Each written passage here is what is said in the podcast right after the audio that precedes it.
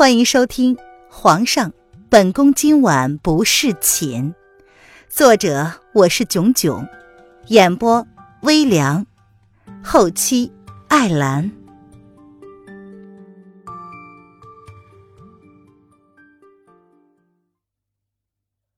第一百零九章，小老头师傅。老头子听凌渊毫不在乎的样子，他撇了撇嘴。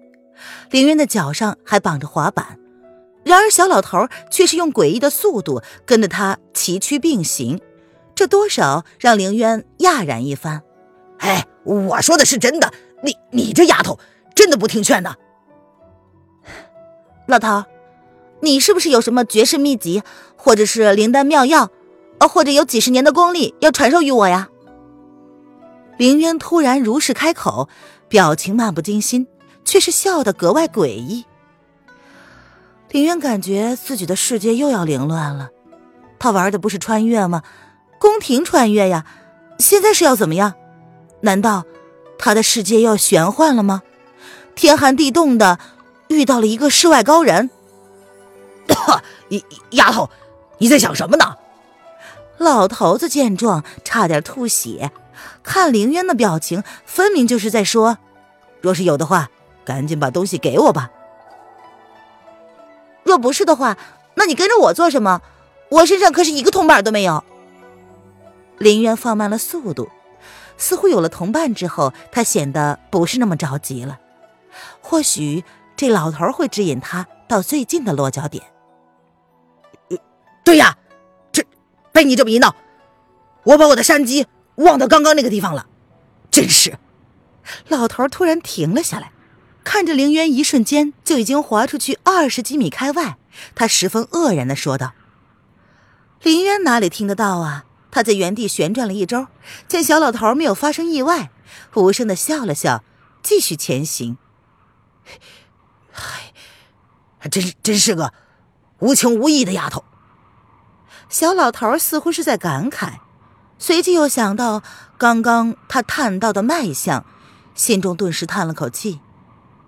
也罢了，自己在一线天等候了这么多天，不就是为了等这个丫头吗？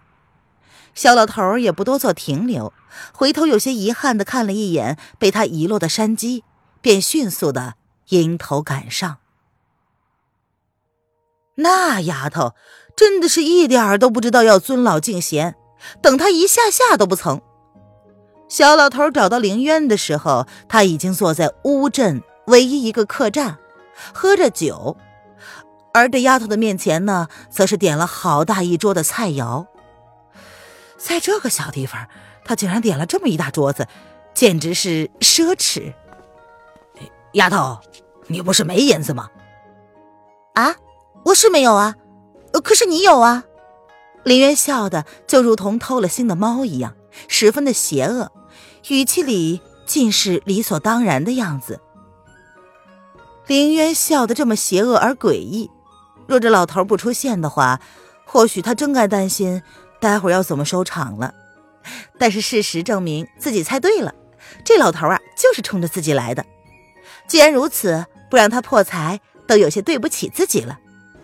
你真无耻啊！小老头咬了咬牙，坐在了凌渊的对面。看着那个笑而不语的女子，真真不知道要怎么反应才对。本以为自己行走江湖多年，论精明呢，这世界上应该没人跟他一拼才是。没想到遇上这么一个臭丫头，自己还偏偏，哼，十分欣赏。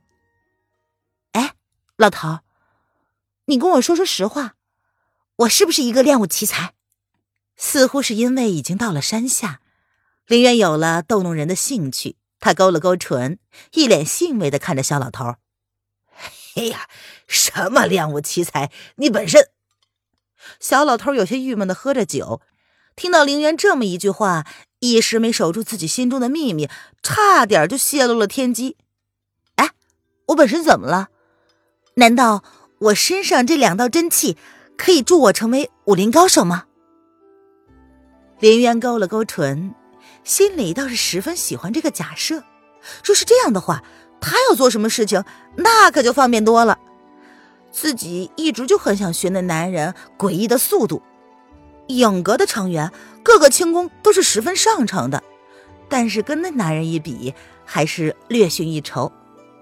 李渊没有忘记自己曾经要求那男人教他轻功，他却一脸正经的拒绝：“你想去哪里，我都可以带你去。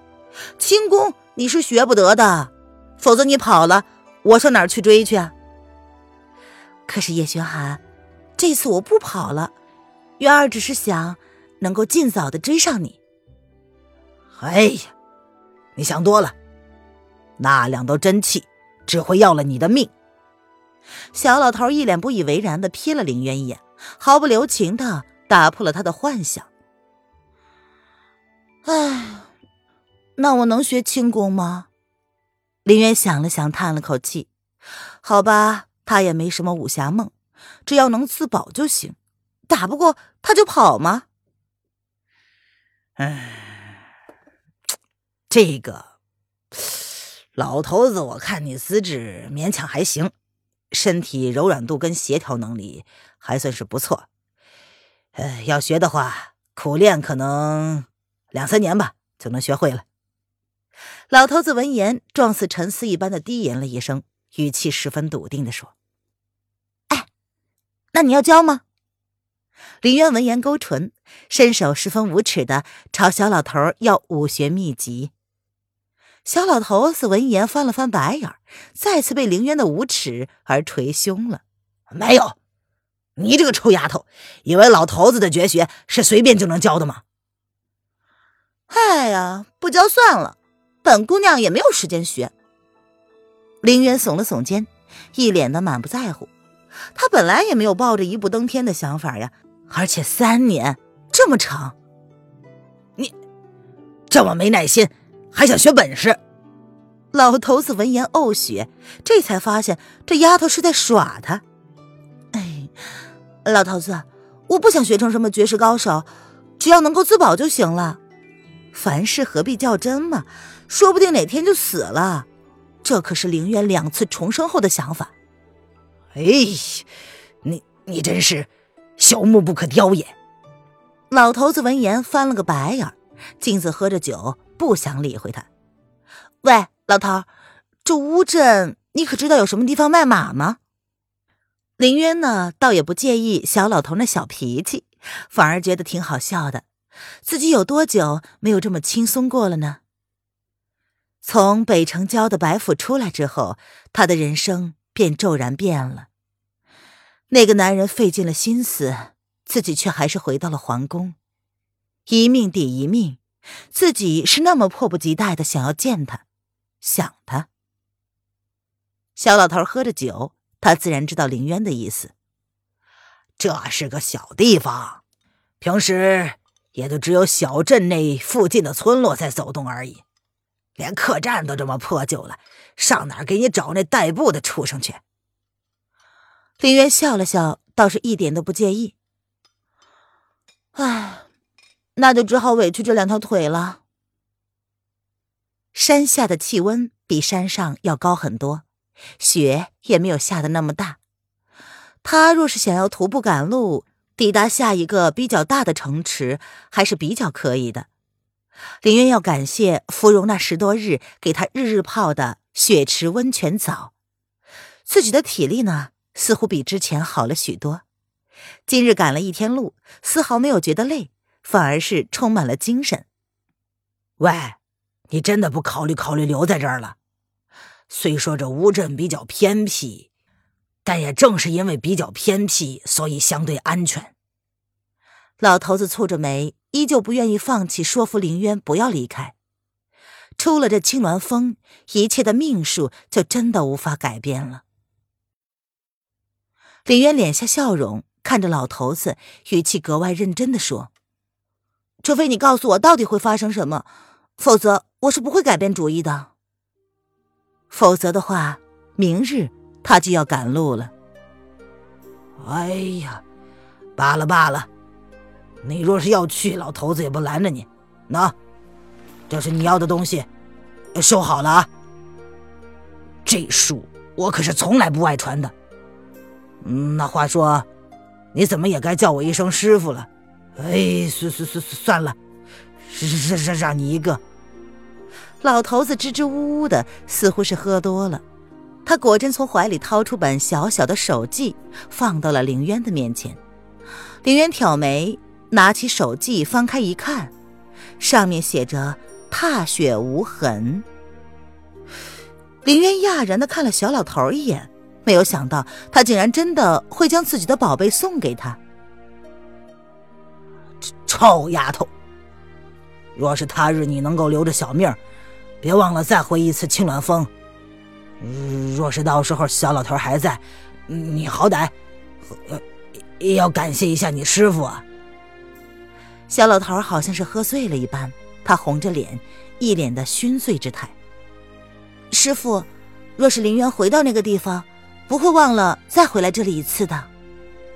林渊看着小老头趴在桌子上睡着了，他笑容清浅，在小老头睡着之后，才开口叫了一声师傅。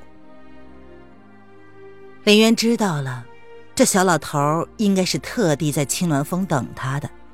他并不知道这老头子的来历，却是能感受得到他对自己的好。小二哥，帮我将他送回房间，谢谢啊。林渊朝小二淡淡的笑了笑，看了一眼手中的手记，这老头嘴硬心软，明明没醉，却还是想找个借口将这秘籍送给他。第二日，老头子醒来之后，林渊却早已经退房离开了。老头子叹了口气：“也罢，一切听天由命吧。”林渊第二天早早的便退了房，在小镇门口看到了一辆马车等在那里。林渊勾唇：“这世上哪有银子做不到的事情啊？”“呃，姑娘。”这是我托人弄到手的马车，马夫我也给您请到了，他会送你到你想要到的地方去。客栈里的小二哥见他出来，立马从马车里跳了下来，待林渊走近，才如实交代道：“我知道了，谢谢二哥，这个是给你的。”林渊勾唇，从怀里掏出了一锭银子，啊啊，这是他从小老头的身上摸出来的。哎哎，谢谢姑娘。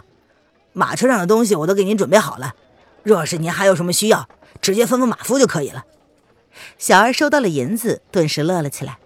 嗯，林渊点了点头，然后在马夫的搀扶之下踏上了马车。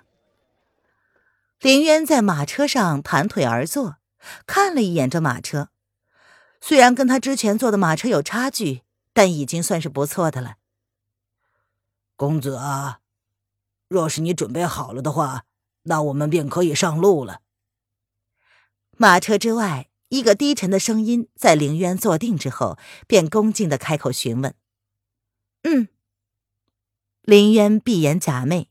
此时天刚蒙蒙亮，他刚刚在上车的时候观察过马夫一眼，看上去还是普通老实，十分忠厚，应该没什么问题。林渊出来的时候便伪装了一番。依旧是女扮男装，衣服呢也是小二准备的。公子坐好了呀。马夫闻言便开始驾车了，马车随后就轻轻的动了，速度不快不慢，尽量不让马车颠簸的太厉害。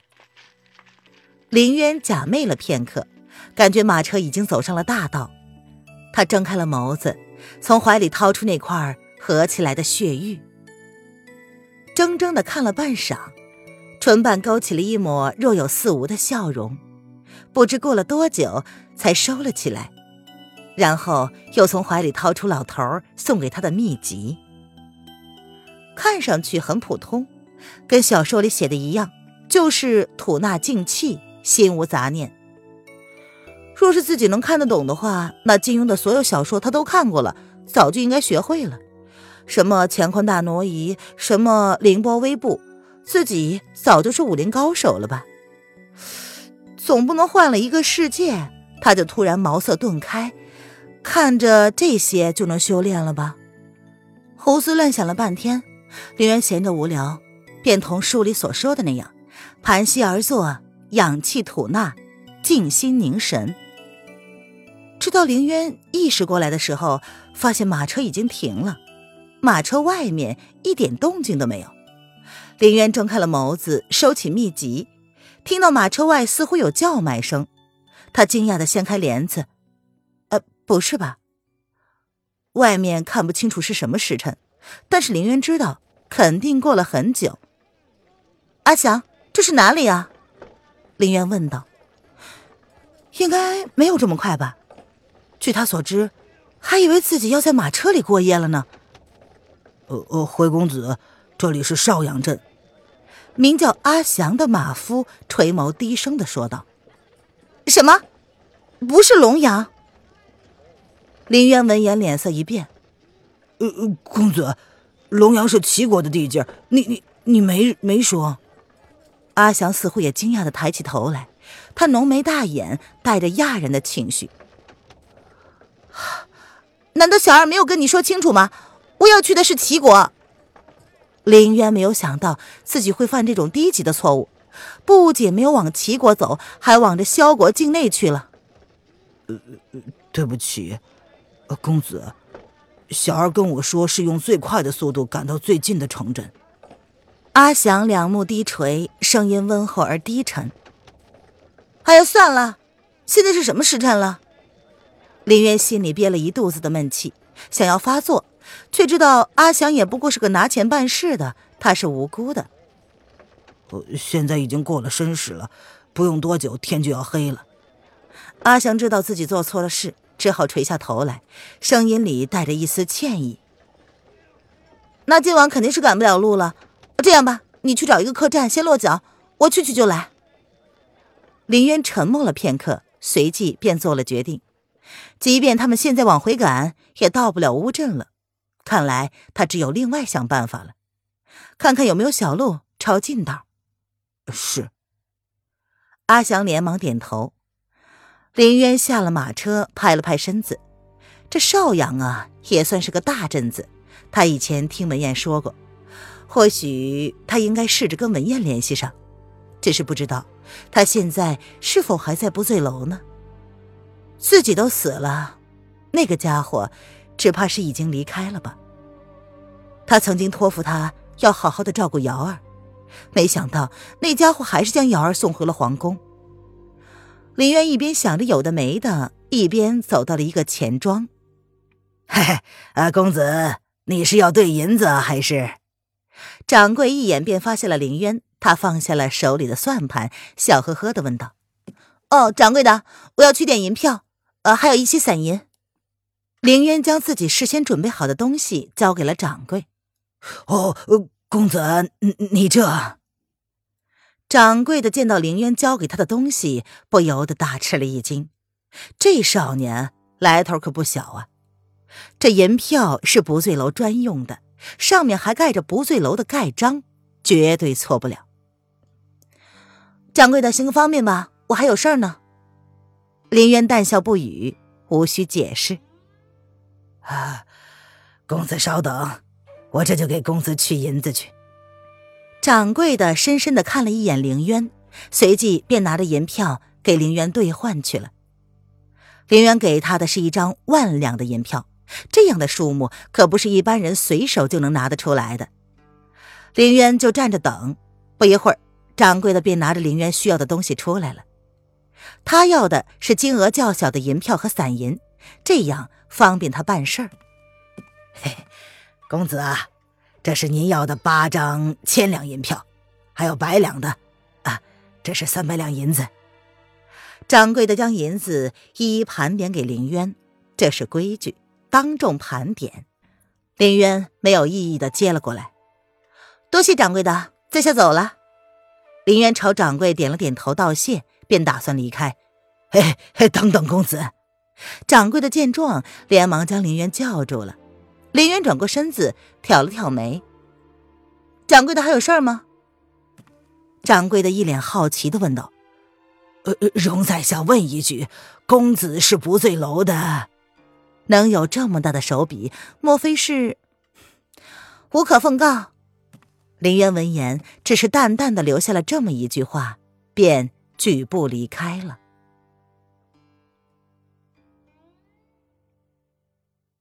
本集音频完，感谢您的收听。